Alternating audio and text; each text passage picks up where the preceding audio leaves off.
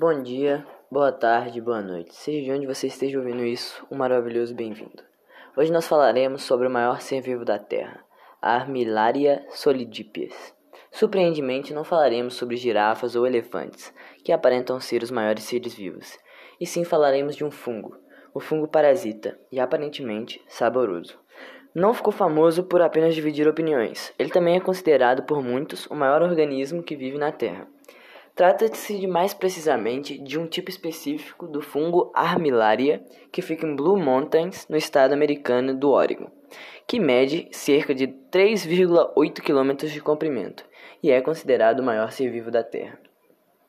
Através de estudos de DNA, índices de taxa de crescimento, descobriu-se que esse fungo cobre uma área de 8,9 km ao quadrado, equivalente a 1.220 campos de futebol.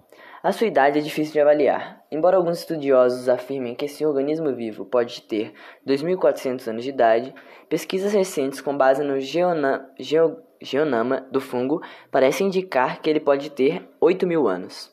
Estima-se que esse fungo possa ter uma massa total de 605 toneladas.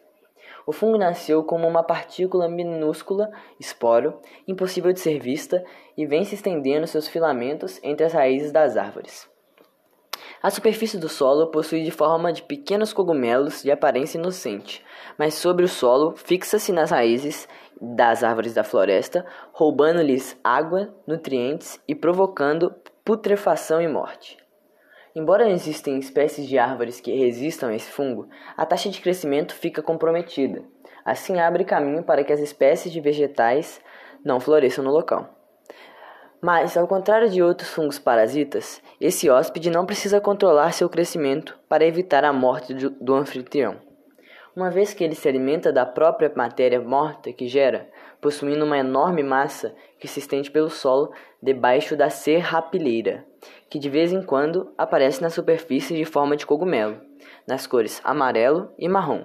Quando é colhido, é muito utilizado na gastronomia, só que ele precisa ser bem cozido, senão pode causar um ligeiro efeito tóxico. Esse texto foi inspirado em www.bbc.português Notícias 2015, 12 do 15 Artigo 15.12.02 Sobre o fungo. Eu sou Carlos Eduardo, aluno do segundo ano do ensino médio da Escola Cristã Rede Pitágoras. E é isso. Esse foi o meu podcast.